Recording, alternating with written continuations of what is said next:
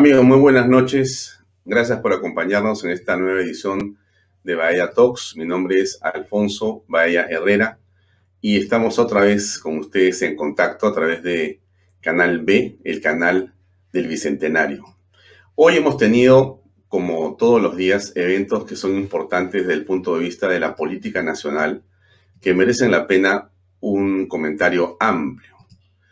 Eh, diremos solamente para iniciar este programa que el día de hoy en eh, Palacio de Gobierno se llevó a cabo un evento que tiene una importancia singular porque eh, las Fuerzas Armadas y la Policía Nacional reconocen oficialmente al presidente de la República como jefe supremo de la Fuerza Armada y Policía Nacional. Eso se produce en la explanada de Palacio de Gobierno y ahí es donde acuden diferentes estamentos y destacamentos y por supuesto los principales líderes de las eh, instituciones castrenses para reunirse con el presidente de la República. Pero cosa curiosa, en una actitud que viene siendo eh, cotidiana, permanente, pero no por ello menos extraña, el señor Pedro Castillo volvió a ordenar, volvió a ordenar que la prensa, la prensa independiente, la prensa privada, no acceda a un evento de esta naturaleza. La prensa privada no puede ingresar a la ceremonia de juramentación de los ministros, no puede ingresar a una serie de eh, eventos oficiales porque el presidente de la República viene demostrando en los hechos no solamente una aversión, sino un temor. Un temor. ¿Por qué se tiene temor a la prensa? ¿Por qué se teme que los periodistas estén? ¿A quién se incomoda? ¿O qué cosa se quiere ocultar? ¿Qué cosa se quiere ocultar? Em, ese es un tema que merece, por supuesto, nuestra preocupación, eh, nuestra protesta, nuestra solidaridad con los colegas periodistas por el hecho de que no pueden cumplir con su trabajo y el presidente se los impide. El gobierno está impidiendo el desempeño de un trabajo que en estas circunstancias es fundamental para el país. No tiene que ver con ninguna preferencia o no, tiene que ver con eh, el trabajo indispensable que la prensa tiene que tener de transparentar los actos públicos. Eso es lo que está de por medio y a esto el gobierno se resiste, se rehúsa. Esta es eh, el portal del diario Comercio, donde se registra lo que les estoy contando a ustedes. No se permitió acceso a la prensa a Palacio de Gobierno para ceremonia de Pedro Castillo con Fuerza Armada y Policía Nacional del Perú. No se permite. Así como ven ustedes en la fotografía, así se dejan los periodistas colgados detrás de unas rejas para que no puedan pasar. ¿Qué cosa es lo que está ocurriendo en el país, estimados? Señora, señor tú joven universitario, de repente joven universitario que no va a la universidad porque tus padres no han podido pagar la universidad porque Vizcarra nos dejó como nos dejó en la calle. ¿Qué es lo que ocurre en el país? Que tenemos a un presidente que cumple ocho días en el poder y lo que hace es ocultarse detrás de la parafernalia que tiene el poder pero se oculta. ¿A qué le teme Pedro Castillo? ¿A qué le teme el gobierno? Hasta cortinas me dicen que le han puesto al vehículo presidencial para que no se sepa quién entra o quién sale en ese vehículo que es el oficial. ¿Por qué? ¿Qué misterio rodea al señor Castillo que no sepamos? Que no sepamos ya, porque entiendo que casi todos lo sabemos o falta todavía descubrir algo que esas cortinas o que esas rejas están aparentemente permitiendo que no sepamos los peruanos. Lo dejo ahí porque me parece importante, hay que reflexionar sobre este asunto. Em, esta es una carta que le envían el día de hoy los congresistas de Avanza País, donde está Adriana Tudela y otros distinguidos periodistas, perdón, eh, congresistas, eh, a Pedro Castillo. Y lo que le están eh, pidiendo y le están exigiendo es saber qué pasó a partir del 28 de julio hasta el 1 de agosto. O sea, quieren conocer eh, el registro de actividades y reuniones en las que participó el presidente de la República. Y nos parece absolutamente pertinente el pedido. Pertinente, legal, conveniente, eh, transparentador de las relaciones del presidente de la República en una eh, situación en la que hay que dejar claro que parece que se confundiera, ¿no? Algunos dicen o creen que el gobierno es de Castillo, ¿no? Del Partido Perú Libre, que esto les pertenece y que nadie tiene que eh, pedirles nada porque ellos ganaron la elección, dicen. Y aquí se produce una situación que merece muchos comentarios y muchas aclaraciones que las vamos a tener el día de hoy con nuestro invitado. Eh, lo voy a pasar a presentar, pero ustedes ya lo conocen. Él es José Ignacio Betete, es un hombre eh, vinculado a una serie de iniciativas dirigidas justamente a transparentar las cosas. Porque eh, a José Ignacio, que lo voy a invitar en, unos segundos, que está con nosotros aquí, se le ocurrió, junto con otros peruanos, iniciar algo que es preguntarse y reflexionar en torno a lo que se hace con los impuestos. Usted, señora que nos ve, usted, señor que nos ve, usted es un contribuyente. Usted contribuye con su dinero, con su impuesto, a sostener a todo eso que está en esa fotografía. A los militares, al presidente. Usted le paga el sueldo, como yo, a esas señoras, a esos señores. Usted paga esa alfombra, usted paga cada cosa que usted ve y la está pagando usted con su dinero. No es gratis, lo pagamos los peruanos. El señor Beteta se le ocurrió crear algo que me parece fundamental y fantástico, que es comenzar a reflexionar sobre en qué se gasta el dinero, cómo se contribuye, qué importancia tiene esto para la ciudadanía y qué tipo de conciencia hay que despertar en los peruanos para entender la dinámica de los procesos en los cuales se recauda el dinero y por qué es importante que se paguen los impuestos, pero que se gasten los impuestos correctamente. Pero todo esto que funciona con transparencia, y que es obvio, importante y trascendental, alguien de los que ha llegado a Palacio o todos los nuevos inquilinos de Palacio no lo entiende. No lo entiende.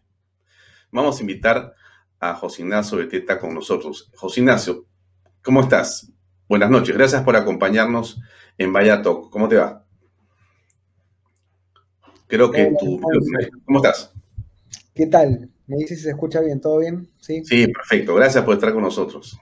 Gracias. Bueno, sí, escuché tu introducción y, a ver, una aclaración, la Asociación de Contribuyentes nace en el 2012, cuando yo era todavía muy jovencito. Entonces, a mí me invitan a ser parte de la Asociación de Contribuyentes tres años después y desde ese momento, efectivamente, hasta el día de hoy, la asociación, gracias a Dios, ha crecido bastante, digamos, ha tenido bastante impacto en el debate público. Y todavía falta mucho porque como ven y como ves tú y lo has, lo has mencionado, los contribuyentes pues no tenemos voz, no tenemos acceso a información, no tenemos transparencia y el Estado cada año que pasa pareciera que tiene más poder para hacer literalmente lo que le da la gana, ¿no? Entonces es muy importante tener una cultura de contribuyente bien, bien, bien, este, bien integrada, ¿no? Bien, bien, este, bien, bien eh, adherida, ¿no? Entre, entre todos los peruanos, porque todos pagamos la cuenta del Estado, ¿no? Mm, ahora, tú has tenido otra iniciativa que es piensa.p. Ya, sí, e-, eso es también información. La Asociación de Contribuyentes es un centro de investigación. Nosotros mes a mes tenemos observatorios de ejecución presupuestal de gasto público, balances legislativos que eh, evaluamos la calidad de la legislación. Semanalmente hacemos ah, análisis costo-beneficio de leyes, de regulaciones y también seguimos avanzando en temas eh, de la Asociación de Contribuyentes, ¿no? O sea, el aporte de los contribuyentes, el gasto público. Piensa.p nació el año pasado, en, el, en junio del año pasado, mayo del año pasado, como una plataforma de comunicación. Es un proyecto incubado por la asociación, pero ya tiene vida propia. En el futuro, Piensa.p se va a separar de la Asociación de Contribuyentes, muy pronto seguramente van a ser dos organizaciones distintas. Eh, porque Piensa es una plataforma de comunicación que lo que hace es principalmente llega a jóvenes, tiene un ideario liberal transparente, abierto, ¿no? Nosotros defendemos y promovemos las libertades.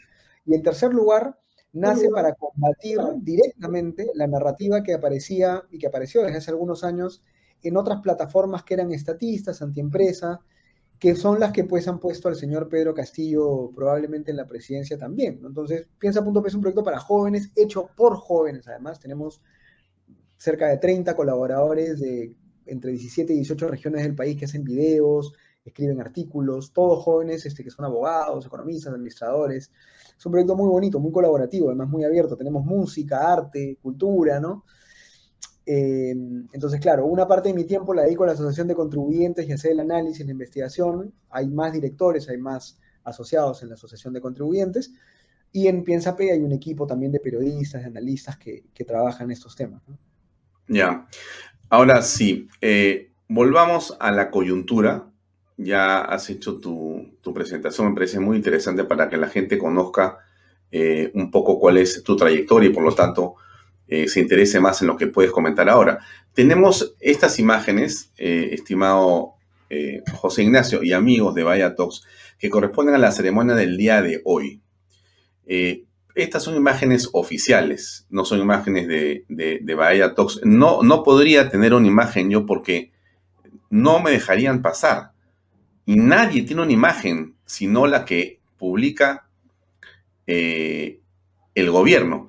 En este momento, se los digo con toda franqueza, esto es exactamente igual a lo que pasaba en el gobierno de Velasco Alvarado, del gobierno comunista de Velasco Alvarado. Lo mismo que pasa en Cuba, lo que pasa en Venezuela. Los actos públicos solamente, y aquellos que le interesa al gobierno que se manejen de una u otra manera, solamente tienen a prensa oficial y esto tiene una censura y nadie más lo puede ver. Entonces, bueno, pero estamos observando entonces esto. A, ti, ¿qué te parece esto que está pasando con la prensa, José Ignacio? Tú estás en un medio también, que es piensa.p. Bueno, ¿qué, te parece lo que estamos comentando? Entre estas cosas y, las que nos, hace, nos ha regalado el señor Castillo en los últimos seis días, nadie, así sea de derecha, de izquierda, de centro, más ideologizado, menos ideologizado, nadie podría decirnos que esto es algo normal, ¿no? Gobernar desde Breña, elegir personajes que no, no, reúnen los perfiles, los clasificadores de cargo del Estado, del gobierno, de la entidad pública, tener eh, celebraciones y eventos a puertas cerradas, no aceptar una carta de una bancada en la mesa de partes del Palacio de Gobierno, porque no la aceptaron, la Carta de Avanza País, la tuvieron que mandar por, mesa de partes virtual, ¿no? Em, y, entre una día a día aparecen más y más de estos actos, que son actos que rompen no solamente con las formas, ¿no? No hay que, no hay que, no hay que confundir. Yo escuchaba a varios decir, no, es que son formalidades y esto, ¿no? Como que no le quieren dar importancia. No, las formalidades que está rompiendo el señor Castillo no, no son simples formalidades, son expresión de que a él no le interesa el fondo. Entonces, si tú no dejas entrar a la prensa, puede ser que eso no sea ilegal, pero lo que estás mostrando es falta de transparencia. Si tú gobiernas desde Breña, puede ser hasta cierto punto, aunque lo dudo, va a tener consecuencias esto más adelante, pero puede ser que no sea algo, pues, este, un pecado capital, pero significa que no quieres ser transparente, ¿no? Si tienes tantos casos de personajes extraños mencionados, o sea, nombrados o juramentando en tus gabinetes, o en los jefes de gabinete asesores, o en los viceministerios, eso no solamente es un tema de que no encontraste perfiles adecuados y te equivocaste, es un tema de fondo.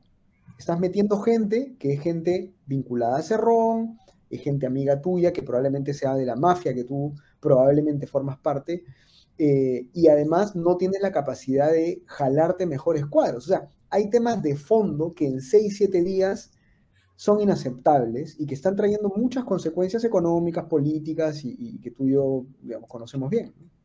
Mm. Eh, a ver, yo tengo un compromiso con un auspiciador. Déjame leer el auspicio 10 segundos y seguimos conversando, estimado José Ignacio. Bien amigos, en esta coyuntura a veces una cerveza puede hacer la diferencia. Tu bar de cervezas premium donde estés. Premium Beers Authority.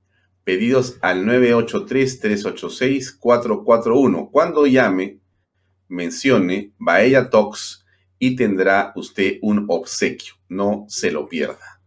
Bien, pero esto que vemos, eh, José Ignacio, eh, es también una manera en la que se genera un enfrentamiento. Aquí lo que estamos apreciando es que no existe un deseo ni de consensuar ni de armonizar, sino de confrontar. El confrontamiento es eh, en la manera como me presento con el sombrero, no me quito el sombrero para nada, rompo protocolos, no interesa el tema, eh, hago lo que quiero con la ceremonia tradicional de juramentación del presidente de la República, cambio las fechas, me voy a Ayacucho, hago en, Ayacucho lo que me da la gana, ¿no es cierto? Pongo a mi primer ministro sin que nadie sepa quién va a ser, lo pongo, lo hago jurar como quiero y dónde quiero, cambio la fecha de la juramentación de los ministros, juro a la hora que quiero, eh, hago una eh, ceremonia de, eh, donde se supone que está desfilando la Fuerza Armada a través de sus diferentes regimientos y en una fecha que es histórica en el país, me paro a mitad de la ceremonia y con el pretexto de un temblor en Piura, pues los dejo a todos parados y me voy. O sea, voy rompiendo una serie de tradiciones y voy confrontando, voy confrontando. No dejo que la prensa ingrese, hago raza tabla de lo que son los comentarios y las críticas a mi gabinete, nombro a quien me da la gana como ministro y ellos nombran a quien le da la gana y no digo nada y no declaro. Bueno, a ver, te pregunto entonces, estamos frente a una confrontación, pero la impresión es de que el hombre cree, me refiero al presidente Pedro Castillo, que este es su gobierno y que nadie le puede discutir. ¿Así es? Mm. No solo eso, ¿no? Los que pensaban que Castillo y Cerrón eran dos personas distintas, separadas, no, ya deberían, creo yo que lo están entendiendo ahora, no son, no son, una, no son cuerdas separadas, son un binomio, ¿no? Son, son una ecuación, los dos están juntos, eh, Castillo y Cerrón, número uno. Número dos, por supuesto, éticamente moralmente deben haber varios congresistas, y no solo de derecha, también de izquierda, etcétera, que deben estarse preguntando hasta qué punto pueden renunciar a sus principios básicos, a lo que les enseñó su mamá en la casa y en el colegio sus profesores, para aceptar a estos personajes en el gabinete.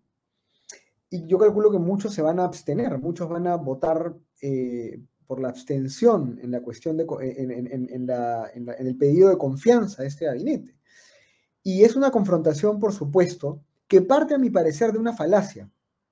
Y la falacia de la que parte es que em, Castillo y Cerrón están apurándose en confrontar y en hacer, entre comillas, todo esto que, que les da la gana de hacer, porque creen, ¿no? Hay una falsa causa aquí, una falacia de falsa causa, porque creen que el haber ganado las elecciones, en el Perú además, que es un país muy inestable, muy voluble, muy volátil, les ha dado un poder demasiado fuerte, un poder casi absoluto, un poder este, un cheque en blanco muy grande, ¿no? Porque generalmente psicológicamente uno siempre espera que la ciudadanía, que los líderes políticos los primeros meses como que aguante un poco al gobierno y diga, bueno, vamos a dejar que el gobierno pues aprenda, haga lo que tiene que hacer. Lo hicimos con Humala, lo hicimos con Alan García, lo hicimos con PPK, los primeros seis meses siempre son como que la luna de miel, de delegación de facultades legislativas, ¿no? Ellos han pensado que en su caso es igual, que la calle los va a sostener, que el establishment político los va a sostener seis meses. Entonces se han apurado en hacer todas estas cosas bajo esta falacia de falsa causa. Como ganamos las elecciones, tenemos mucho poder. Y ahí hay un error, porque basta sembrar un poco de duda y de sospecha, que además te están dando todos los argumentos para que tú sospeches y dudes de este binomio Castillo-Cerrón, para que estos señores pierdan la calle. Y, lo comentábamos antes de la entrevista, el pollo pasó de 7 a 9 soles, las manzanas pasaron de 4 a 7 soles, y podría seguir con la lista de legumbres, frutas y bienes de, la canasta básica que están subiendo. Y el, y el peruano tiene las confianzas muy débiles, muy frágiles. Eh, entonces sí es una confrontación, pero me parece que es una confrontación poco inteligente, muy apurada, y que no va a terminar bien. No, no la veo terminando bien esta, esta confrontación que ha planteado el, presidente Castillo y su, y su socio y su partner, digamos, Vladimir Cerrón. Mm. Ahora, eh, el primer ministro Guido Bellido Ugarte, en una conferencia de prensa hace unas horas, ha señalado que no es cierto. Él niega los vínculos con grupos terroristas de extrema izquierda. Y entonces eh, se molesta el señor eh, Guido Bellido porque prácticamente le echa la culpa a la prensa de tener poca tolerancia, dice. ¿no? Y él vuelve a decir, eh, bueno, pero parece que se han olvidado quién ganó las elecciones. bueno, ¿qué reflexión te merece ese comentario, José Ignacio? Es, parte de lo que te comentaba, ¿no? Es, esta especie de idea que tienen ellos de que el cheque en blanco que les hemos dado, supuestamente un cheque en blanco, ¿no? A ellos también se les va a aplicar. Yo creo que no, yo creo que no se les va a aplicar a ellos. Están perdiendo la calle. O sea, yo estoy seguro de que Castillo está perdiendo la calle. Y está perdiendo la calle porque todas las, todos los días nos regala un acto irregular nuevo él, sus ministros, los nombramientos que hacen. Entonces, esto no puede durar mucho, esto no va a durar mm, mucho. Mm. Lo, que va a pasar es que, como te decía, el Congreso probablemente le dé la, confianza a este gabinete, por más extraño y bizarro que suene, con todos los personajes que hay ahí adentro, porque el Congreso, por esta bendita este, normativa que todavía no se regula bien, siempre tiene, y a partir de Vizcarra, a partir del Lagarto Vizcarra y Salvador de Solar, tiene la espada de Damocles, digamos, en, el cuello prácticamente cada vez que entran a trabajar.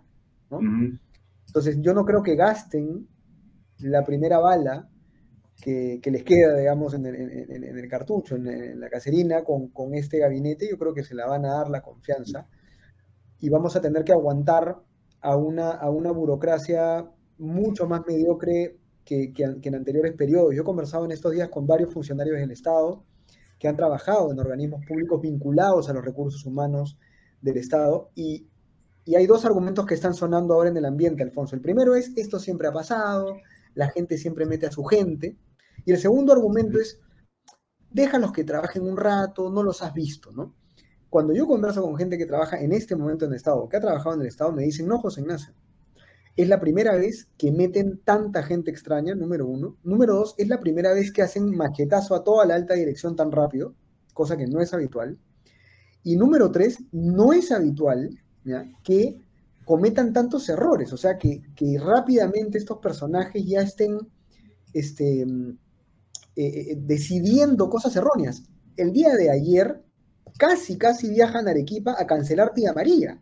Así es los rumores eran que iban a ir a cancelar definitivamente Tía María, lo cual le iba a costar a los contribuyentes 2.000 o 3.000 millones de dólares en un juicio que íbamos a perder definitivamente, ¿no? Mm. Además de aproximadamente 10.000 puestos de trabajo, toda vez que en los últimos tres años los arequipeños ya estaban comprando el, proyecto de Tía María desde las bases sociales, desde los pueblos de Cocachacra, digamos, de, de las comunidades más cercanas.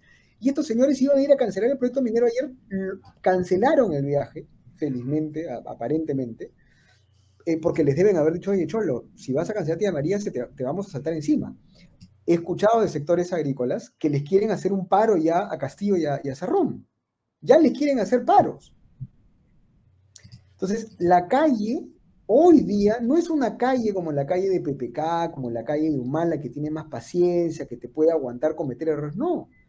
Esta calle la va a perder Castillo en pocas semanas en pocas semanas. Y yo creo que los medios de comunicación, por primera vez en varios años, están cumpliendo un rol un poco más honesto, más transparente, ¿no? Y seguramente porque ya no le están pasando tanta plata también a algunos, pero de los buenos medios de comunicación, de los buenos medios de comunicación que todavía quedan, ya muchos están siendo transparentes con todas estas, con toda esta seguidilla de faltas, ilegalidades, faltas de transparencia y, como tú bien dices, este, aberraciones que están cometiendo contra la institucionalidad. Mm. Eh, sí, justamente aquí para compartir, la Fiscalía había investigado este año a por presunta apología del terrorismo por unas declaraciones en una entrevista eh, antes que asumiera el mes pasado su bancada en el Congreso y que eso le otorgaba, por supuesto, inmunidad. Y la declaración está ahí y la pongo justamente porque me parece importante lo que dijo, ¿no? Le pregunta a una periodista de Incavisión Noticias y él responde, el país estaba en un desastre, se refiere a los 80. Hubo peruanos que equivocadamente tomaron un camino. ¿Son peruanos o no? Le pregunta él a la periodista, ¿no? Por eso tienen sus derechos. ¿Qué tienes contra los senderistas? Le pregunta él a ella. ¿No? Esto fue el 23 de abril, hace muy poco, ¿no? Unos cuantos meses o semanas de esta declaración. Bueno, esto refleja un pensamiento, no es libertad de expresión, porque si tú eres eh, un político y estás eh, hablando de una manera determinada, estás condicionando un pensamiento y por lo tanto una acción. Pero por último, podrías quedarte con ese pensamiento y aún así habría que levantar las antenas de peligrosidad, pero ahora eres presidente del Consejo de Ministros y tienes acceso a información privilegiada y sensible sobre los movimientos que están haciendo las Fuerzas Armadas contra el terrorismo. Entonces no es una cuestión, ay, pero qué intolerantes pueden ser. Carambas, oye, José Ignacio, pero ha ganado pues eh, alguien del espacio andino. Aprende a respetar, te están diciendo. ¿Es así? No, para nada. Mira, yo en la universidad, en la Pontificia Universidad Católica, que es mi alma pater, yo estudié ahí historia. Em, tenía un profesor que obviamente no voy a poder decir su nombre por un tema de respeto y por no lanzar pues este debate, pero lo puedo firmar y lo puedo declarar. Además todos mis amigos lo vieron y lo saben porque fueron varios días. Teníamos este curso en el cual nos decían que senderismo y terrorismo eran dos cosas distintas. Que la ideología senderista iba por un lado que era una especie pues, de pensamiento revolucionario en el Perú, que el Perú, así como había parido a Vallejo y había parido, digamos, pues, a, personajes intelectualmente muy elevados, había parido a Abimael Guzmán, y Abimael Guzmán había hecho una síntesis del pensamiento comunista en el Perú, eso nos decía, ¿no? Y que el senderismo tenía un cauce de desarrollo que se vio truncado, porque a Abimael Guzmán se le escapó de las manos la revolución y entonces se convirtió en algo violento, pero que esto no necesariamente era parte de la ideología senderista. Yo me corto el brazo derecho a que en los años 90, porque yo estuve en la universidad a partir de los años 96, 97, todavía había gente, y hoy día todavía hay gente que piensa así, como el señor Bellido. Es decir, la justificación que encuentran a esa frase tan infeliz que hizo el año pasado en este programa periodístico en Cusco, la justificación que encuentran es que el senderismo es una corriente de pensamiento Entonces ahí empieza la falacia, otra vez, ahí empieza la interferencia mental que, confunde a toda esta gente. El senderismo es la semilla que produce un fruto violento que también se llama senderismo. O sea, no, no, hay diferencia entre senderismo y terrorismo. Senderismo es terrorismo. Terrorismo es senderismo. No hay una diferencia en este asunto, no hay diferenciación al, decir esto, este señor lo que está avalando es esta especie de discurso, además este, ilógico, irracional, que no tiene pues, fundamento.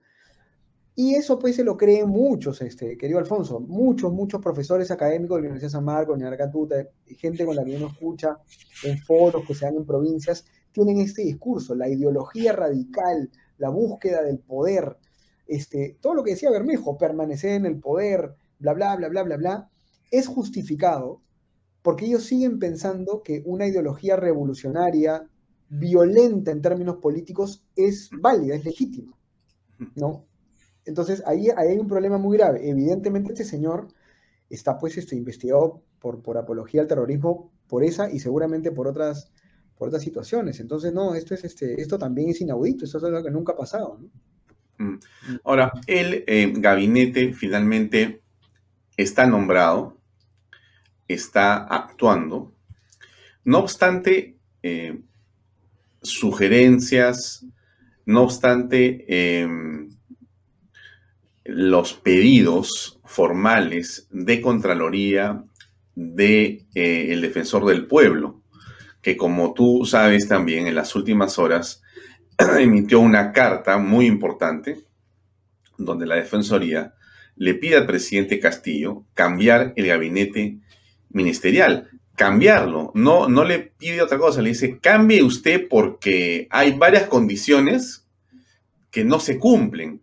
Y en el tema de la eh, corrupción o en el tema del terrorismo, no se puede tener a una persona acusada de terrorismo, investigada de terrorismo, eh, que está investigada por corrupción claramente, vinculada a un ministerio, a los ministerios, menos a una presidencia del Consejo de Ministros. Pero al parecer, José Ignacio, no pasa nada.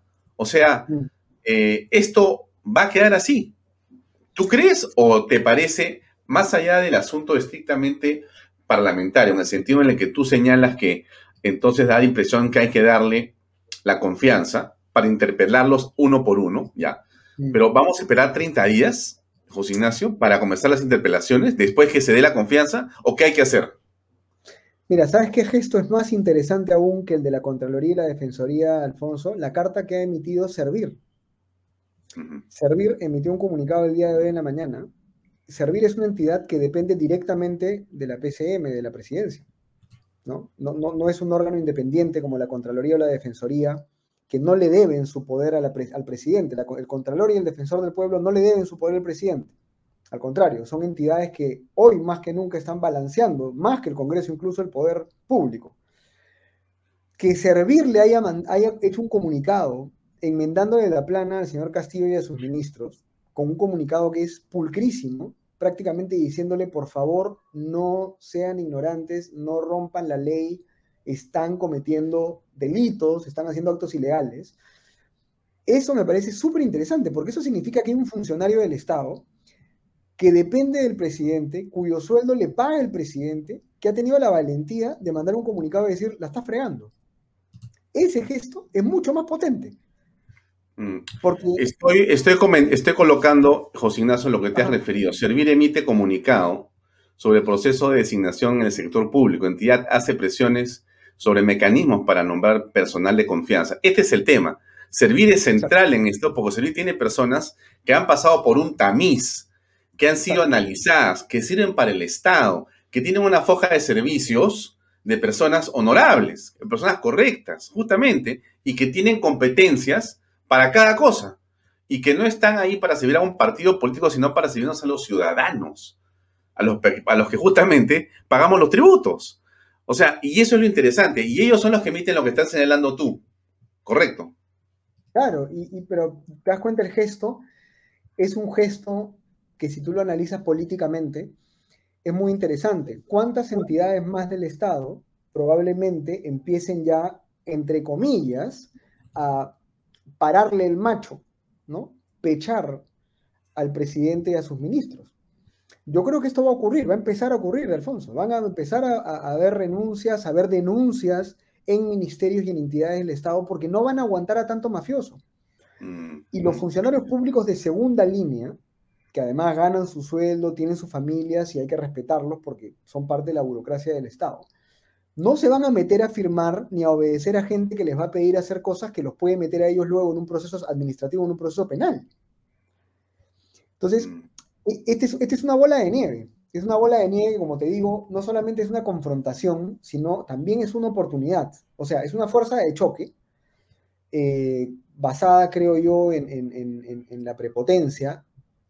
Probablemente hay alguna estrategia detrás, este, este, este famoso asunto de la agudización de las contradicciones, del plan marxista que tenía Cerrón. Pero agudizando contradicciones o no, se están metiendo en un círculo vicioso en el cual va a llegar un momento en el que van a perder lealtades, porque nadie se la va a querer jugar, porque tú tienes una contraloría que te va a enjuiciar y te va a meter un proceso administrativo en los siguientes 15 años. Tú tienes una defensoría que también te puede abrir procesos, tienes al Congreso que te puede este, investigar, tienes a la Fiscalía del Poder Judicial, que como tú bien sabes, siempre esperan políticamente a quién apoyar y en el momento en que alguien ya no les es útil, agarran y se le tiran encima, ¿no? Entonces, esto va a llegar a un límite y, yo sí creo, te soy honesto, ¿no? O sea, salvo que ocurra algún escándalo de mayor magnitud en las siguientes tres semanas o cuatro semanas, que puede ocurrir, pero digamos, si es que esto no ocurre, vamos a llegar a una sesión del Pleno del Congreso en unas cuantas semanas en las que con, la nariz tapada, ¿no es cierto?, con, aguantándonos, digamos, en la respiración, muchos congresistas van a, van a probablemente darle la confianza a este gabinete que estamos viendo y nosotros los contribuyentes, nosotros tú, todos nosotros vamos a ver y vamos a vigilar evidentemente, pero ver también cómo día a día hacen añicos la poca institucionalidad y el poco orden que existía ya en la burocracia del Estado, que de por sí ya era una burocracia antiempresa, antimercado, antilibertades, con bastantes problemas, digamos, de, base, ¿no? Mm. Ahora, eh, lo que pasa con... Sí, sí, lo que pasa con eh, la función pública, lo que pasa con los puestos directrices dentro del Estado, no es un asunto nimio, no es un asunto eh, pequeño, ni es un asunto irrelevante. Diría al contrario, es de una enorme, de enorme responsabilidad. Las personas creen equivocadamente, José Ignacio, que como no lo están sacando en su imaginación de su bolsillo, por último dicen, esa es plata del Estado, pues, ¿no? Ya no importa, no es mía. Es al revés. Si hay una plata que es tuya, es la del Estado. O sea, si hay algo que nos pertenece en el Perú, realmente, es el Estado. Yo, como tú, como los que nos están escuchando en este momento, pagamos el 30% de todo lo que ganamos en el año, se lo pagamos al Estado como impuesto a la renta. Muy aparte del IGB, no, pagamos el 30%, o sea, el, el, gran socio de todos los formales es el Estado. Entonces, todo lo que hace el Estado sí me compete, sí me compete. ¿Y por qué digo esto? Porque mira, el impacto, este, José Ignacio, el impacto es sobre esto que es lo central, o sea, ¿por qué es importante lo que estamos hablando? Porque acaso van a, vas a discutir sobre algo que es un hecho o una decisión que no te afecta, no, sí te afecta. Ahí está. Las ollas comunes son afectadas por aumento de precios. Gasto diario sube de 50 a 80 soles. Ya, en este momento, el Perú es uno de los países donde la inflación se ha disparado ya. No es hablar una mentira. Se ha disparado como consecuencia del temor, de la incertidumbre que generan decisiones como las que está sosteniendo el señor Pedro Castillo a través de su primer ministro, Guido Bellido, y a través de sus decisiones y acciones totalmente sospechosas y extrañas y rarísimas. Porque estos ocho días son ocho días de un grupo de gente que no saben qué hacer y creen que pueden hacer lo que les da la gana. ¿No? Entonces, todo eso genera una incertidumbre, una incertidumbre que lo que hace es afectar los mercados y las consecuencias de esas malas decisiones, malos nombramientos, malas eh, personas y malas ideas puestas a trabajar, tienen el efecto no necesariamente en el que está arriba, sino en el que está abajo. Ese es el problema de esos malos ejecutivos en el Estado. ¿Qué efecto tú ves que está generando en la economía popular lo que está haciendo Pedro Castillo y compañía? No, el día de ayer nos fuimos a pasear por varios mercados. O sea, nuestros analistas fueron a, varios mercados. Fueron al mercado Magdalena, al mercado de Surco, y es lo que, lo que te comentaba. O sea, el, el pollo ha pasado de costar 7 soles, 7.50 a 9 soles, 9.30 pero la vendedora de pollo tiene igual que bajarle un poquito el precio porque si no, no se lo compran, con lo cual la vendedora de pollo ya está perdiendo platita, ¿no? Las verduras también, las frutas también, el, eh, el, kilo de manzana ya subió, o sea, te podría dar toda la lista de precios que hemos verificado mercado por mercado el día de ayer, y las cosas están sumamente feas, de carne, bistec, asado de tira, dime qué te digo. Y eso de acá le pega al, más pobre, le pega al más vulnerable. Y acá hay un tema interesante, ¿no? Toda esta narrativa antiempresa de la izquierda moderada y de la izquierda radical, de todas las izquierdas y los progresistas también, eh, toda esta narrativa antiempresa se ha permitido, ¿no? O sea, cuando tú hablas con alguien que es más progresista, más de izquierda y atacas a la empresa privada, el progresista te dice, bueno, es que la empresa tiene cosas que cambiar, ¿no? si tú, le hablas a un izquierdista más, izquierdista, te va a decir, bueno, es que las empresas no pagan impuestos, ¿no? Y si hablas con uno radical, te va a decir es que las empresas el Estado las tiene que controlar, las tiene que intervenir y que haya empresas estatales. O sea, en distintos grados, desde la centro izquierda hasta la izquierda radical, nadie está defendiendo activamente la empresa privada. ¿Por qué no lo hacen? Porque claro, la gran empresa, que es la que tiene los, fondos más grandes, las inversiones más grandes y probablemente la que soporta la regulación del Estado, la que sí tiene el bufete de abogados, el estudio contable que le maneja todas las cosas con SUNAT y con, todas las entidades públicas con las que tiene que relacionarse, esa gran empresa obviamente es la que más aguanta. Y entonces tú siempre la ves estable en el camino.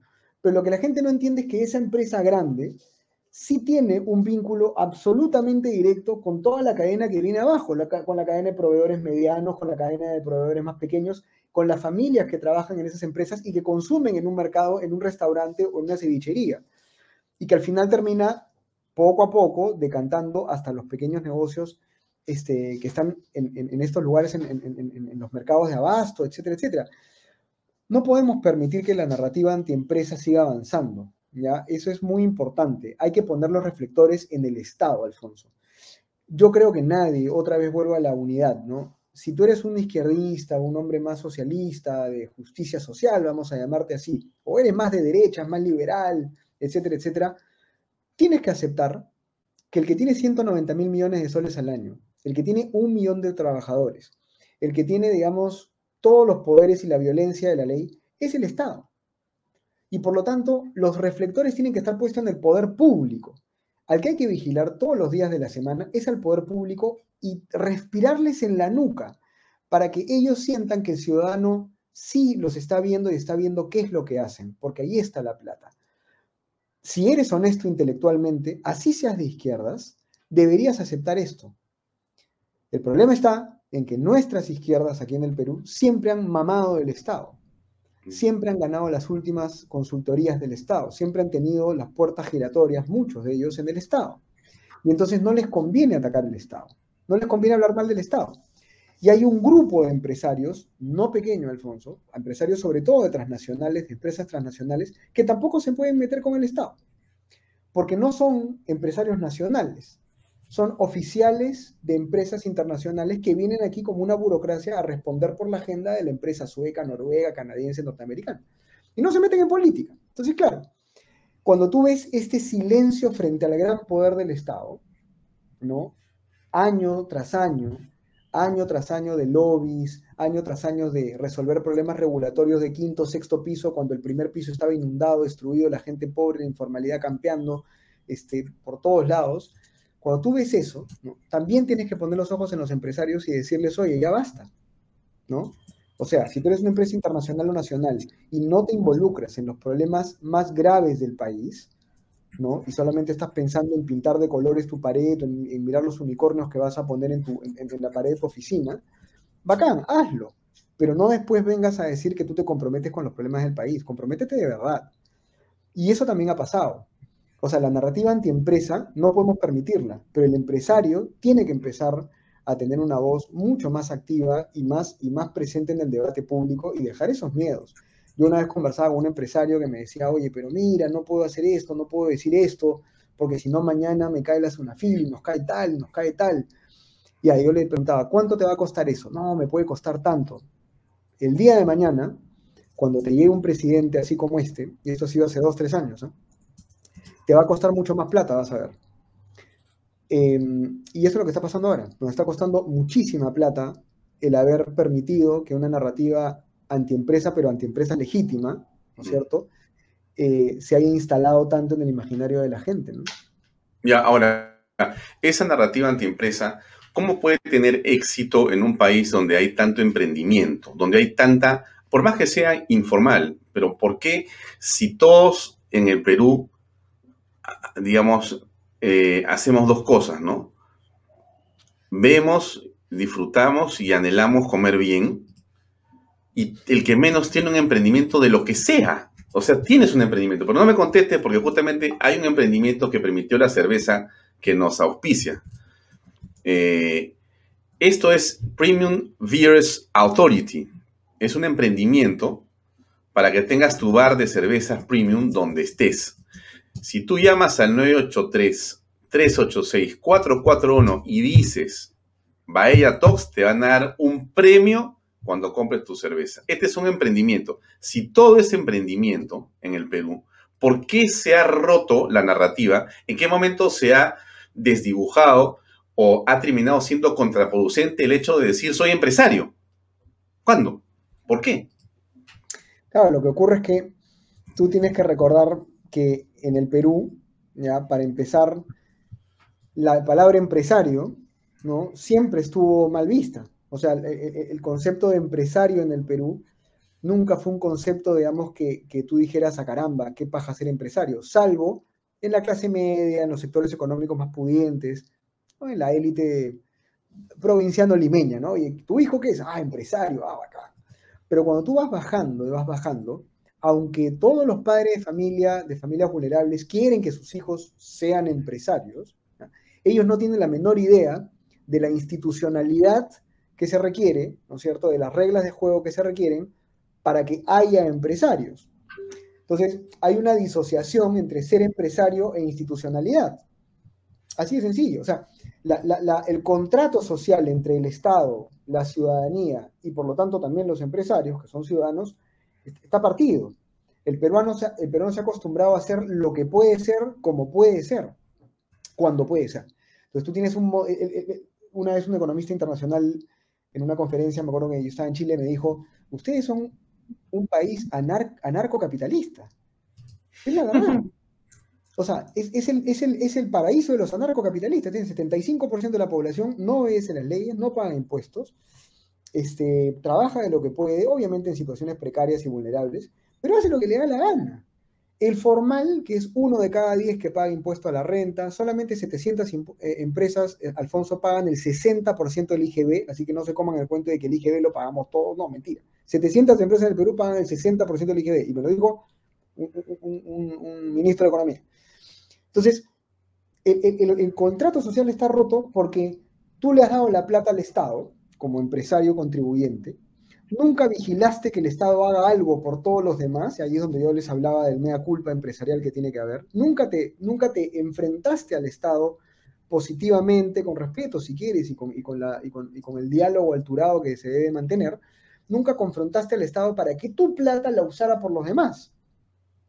Te bastaba con pagar impuestos ¿no es cierto? Poner tu casa, vivir en tu empresa, ser feliz, tener tu plata, y se acabó la historia, no te interesó nada más. El 70% de la población no recibía nada del Estado porque la plata que tú pagabas iba a una licuadora malograda, en donde la plata se robaba, 13-15% según la Contraloría, o se devolvía al MEF 20-25% en promedio. Entonces, ahí hay un problema gravísimo porque nosotros los ciudadanos hemos dejado de poner, yo repito, y acá yo muero con esta afirmación porque hay que ser muy simples en las campañas que uno hace. Años que tengo yo diciendo, hay que poner los reflectores en el Estado, y lo hacemos cada vez más, creo que ustedes también lo hacen, muchos medios lo hacen. El enemigo, entre comillas, es la burocracia y el poder del Estado.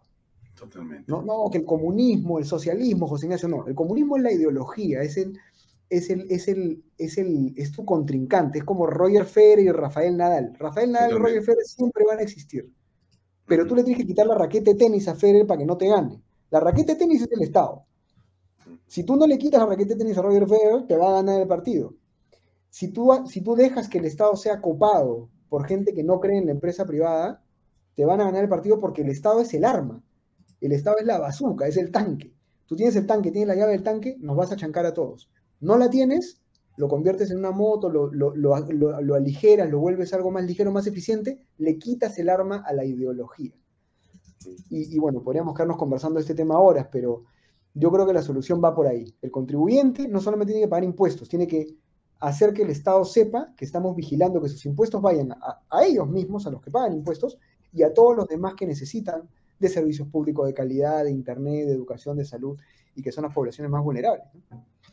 Ahora, frente a esto que tú señalas, ¿cómo va la demagogia del presidente? Porque es, a, digamos, eh, todas luces, un populista. El señor eh, Pedro Castillo es y calza bastante bien en la figura del populista. Y el señor Castillo anunció en el mensaje a la nación que los ministros debían reducirse, junto con los congresistas, sus ingresos. Aníbal Torres, que es eh, ministro de Justicia, asegura que sueldo de ministros se reduce en un 50%, pero que no sabe la fórmula legal para aplicarlo. Bueno, mira, este Alan discurso de el suelo, ¿qué, cosa significa? ¿Qué cosa están tratando de hacer y qué mensaje deja? Ah, mira, el, populismo del que tú hablas es, es el, el, populismo exacerbado, ¿no? alguna persona me dijo en estas semanas que Castillo no tiene que hacer nada bueno por el país. Basta que haga algo malo contra los que tienen plata, entre comillas, y vas a ver cómo el pueblo va a decir, ay, el profesor está cumpliendo sus promesas. Entonces, hemos llegado a un extremo en el cual el señor Castillo no necesita hacer nada bueno. Es más, puede hacer cosas malas y capitalizarlas como si estuviera cumpliendo sus promesas electorales. Cuando el, cuando el señor Castillo ataque a las grandes empresas o a los empresarios que se ganan su plata con esfuerzo, que son totalmente legítimos, y el empresario empiece a quejarse a través de sus gremios, a través de sus plataformas, y diga esto está mal, el profesor Castillo va a decir, ya ven, ahí están los ricos quejándose. Y lamentablemente, muy, muy, con mucha pena, debo decir que una parte del pueblo va a decir, muy bien, bien hecho, bien hecho, profesor, estás cumpliendo tus promesas, a pesar de que no están recibiendo nada a cambio. Entonces, hay que dar hasta cierto punto un paso más. Las empresas privadas que están haciendo bien las cosas, que son evidentemente muchísimas, tienen que empezar a tener un contacto directo con sus poblaciones, con sus comunidades, no para volver con este discurso amelcochado de que mira, yo en verdad tengo sentimiento de culpa y no te quiero hacer daño, soy bueno, no. A demostrarle a las comunidades y a sus vecinos todo el bien que hacen todos los días. Las empresas mineras, las empresas este, hidroeléctricas, las empresas, digamos, este, de retail, de comercio, tienen que evangelizar a sus vecinos y decirles, gracias a nosotros, tú tienes esto. En segunda vuelta me acuerdo que había gente que se indignaba porque habían empresarios que reunían a sus trabajadores y les decían que por favor no voten por Castillo y les hablaban, ¿no? Tú recordarás alguna anécdota seguramente que corrió por ahí por WhatsApp, ¿no? Empresarios que juntaban a sus trabajadores y le decían, oye, mira, yo te voy a explicar qué es el comunismo, qué es el socialismo. Y hubo algunos analistas políticos, obviamente de corbata verde, que, que me escribían y decían, esto es inaudito. Están haciendo propaganda política, están condicionando el voto de sus trabajadores. Y yo le respondía, mira, si los están amenazando con quitarles el trabajo, despedirlos, obviamente pues no, no, no está bien, eso es inmoral.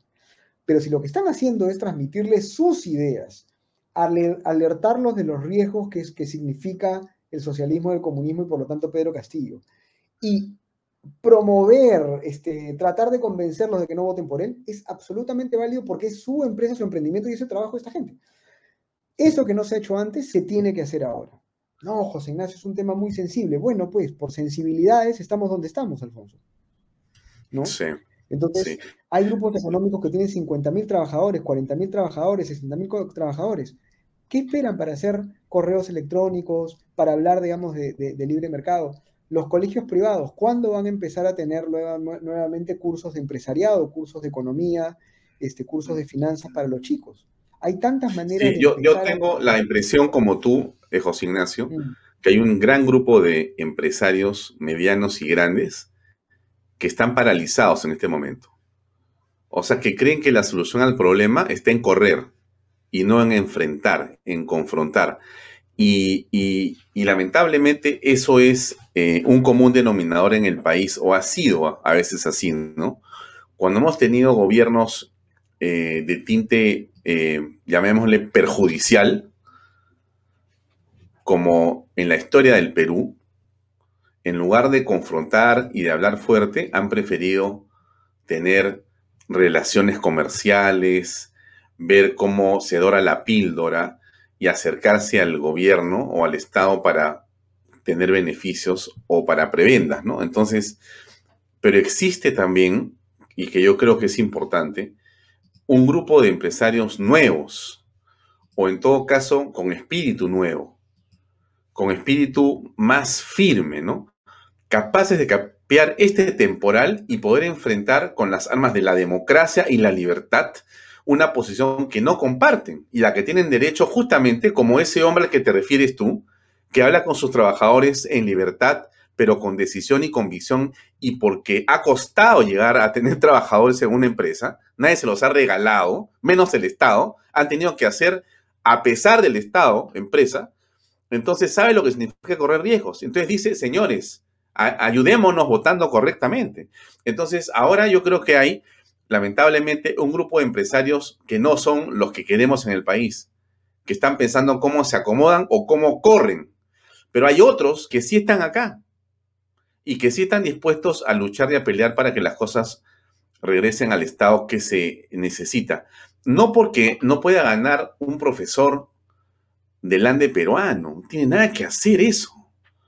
Sino porque lo que nos importa como país es respetar las reglas y hacer que la libertad y la democracia se consolide, pero no de esta manera. Lo que estamos apreciando aquí realmente es un festín. Solamente para cerrar, nos quedan cuatro minutos y la prueba de lo que estoy señalando tiene que ver con lo que pasa en Torretable, el Ministerio de Relaciones Exteriores.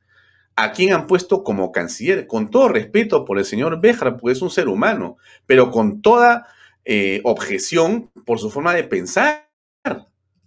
Porque políticamente me parece un desastre. Y lo que están haciendo con eh, eh, el Perú es llevarlo exactamente en la dirección de las dictaduras, tanto de Cuba como de Venezuela, ¿o no? ¿O esto es una exageración, este, José Ignacio? Para ir cerrando. Adelante. Creo que tu micrófono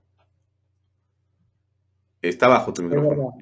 adelante, por favor. Solamente para complementar tu, tema anterior y cerrarlo rapidito, este, en 1983, eh, Milton Friedman, este economista famoso, premio Nobel, dijo una frase que a mí me parece espectacular, que es la siguiente, eh, con algunas excepciones, los empresarios están a favor del libre mercado siempre y cuando, ¿no? Este, o, pero se oponen cuando se trata de su negocio. Eh, eso es, eso es lo, que, lo que vamos a ver y lo que siempre veremos, porque la vida es efímera, el ser humano es volátil y voluble y es un ser este, débil, frágil moralmente. Y así es la vida. La historia no va a ser perfecta. Si la política resolviera los problemas de la humanidad desde Atenas, ya seríamos felices todos. Y no lo somos. Así que hay que capear y hay que navegar como, estamos, digamos. Y como tú bien dices, ayudarnos, complementarnos con los empresarios que sí ponen el hombro. Con respecto a lo segundo, eh, a mí, a mí me asusta mucho el tema de Béjar por el, por el daño interno que se puede hacer. Los gobiernos de corte socialista, intervencionista, estatista, descarados, como Venezuela, Cuba, Corea del Norte, son tres o cuatro en el mundo. Los gobiernos perniciosos, tóxicos, dañinos, son los que no le ponen la bandera roja al Palacio de Gobierno, pero literalmente en la regulación, en la normativa, en las políticas internacionales, debajo de la mesa, sin que la ciudadanía se dé cuenta, todas las pequeñas tuercas que ajustan nos convierten ya en un Estado populista o estatista.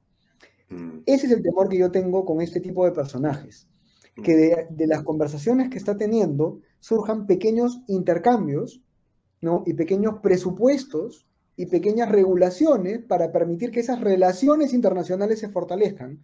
Y entonces te van metiendo en una serie de iniciativas y actividades, ¿no? Por ejemplo, en el Ministerio de Relaciones Exteriores, Ministerio de Educación, hay que vigilar la currícula del Estado, hay que vigilar los libros y los textos educativos de todas maneras. En el Ministerio de Salud hay que vigilar las contrataciones de personal, de dónde vienen, a dónde van, quiénes son. Los sindicatos que se crean, que se permiten, como ha pasado con el sindicato que no ha aprobado, fundado por el señor Castillo. O sea, este no es tiempo para mirar la bandera roja del Palacio de Gobierno, aunque no exista. No es tiempo para pensar que la van a izar.